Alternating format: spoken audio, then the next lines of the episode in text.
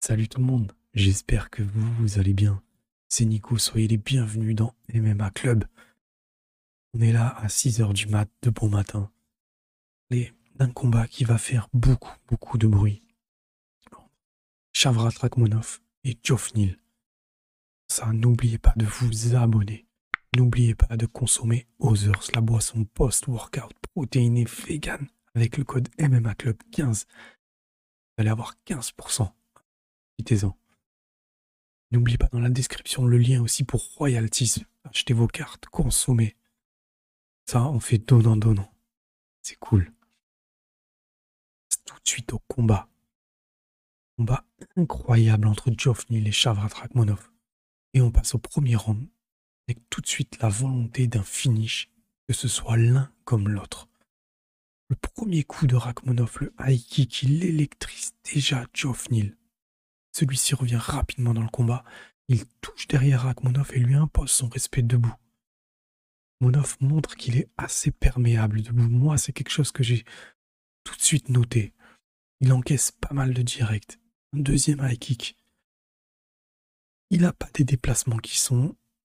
Euh, il a des déplacements qui sont en ligne. Euh, il y a très peu de déplacements latéraux.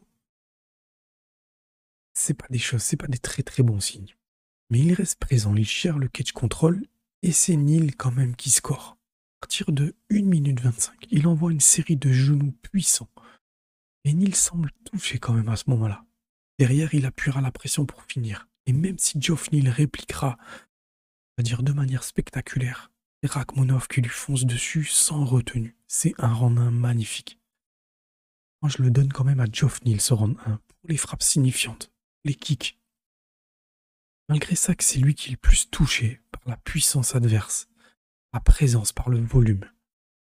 C'est lui le plus touché de manière, on va dire, c'est lui qui a touché de manière moins impactante, mais plus ça va aller, plus ça va être difficile. Car même si Rachmanov touche moins, de manière plus puissante, on a ensuite un round 2 où les échanges continuent. Un petit avantage au Kazakh et avec un Neal sur le reculoir. Il y a un game plan qui est un petit peu plus élaboré sur les contres du côté de Geoff Neal. Ça va fonctionner. Euh, car de toute façon, aller à la guerre, c'est une mauvaise idée. À mi-round, on a Rachmonov qui touche durement sur un crochet droit à la. Et là, on a Geoff Neal qui saigne symboliquement rappelle à quel point le Kazakh est puissant.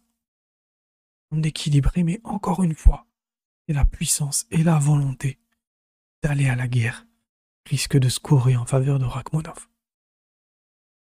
On a un Geoff à la pause qui est obligé de chercher le finish pour gagner après deux rounds sûrement perdus.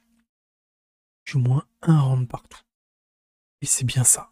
On en est là il ira toucher durement le Kazakh qui n'a plus trop de game plan.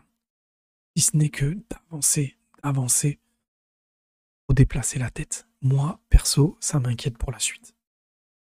Il encaisse deux lourdes qui lui feront faire un léger ascenseur. Clairement, une première partie de round pour Neal. Rachmonov ira chercher la cage contrôle sur la moitié du round pour respirer un peu.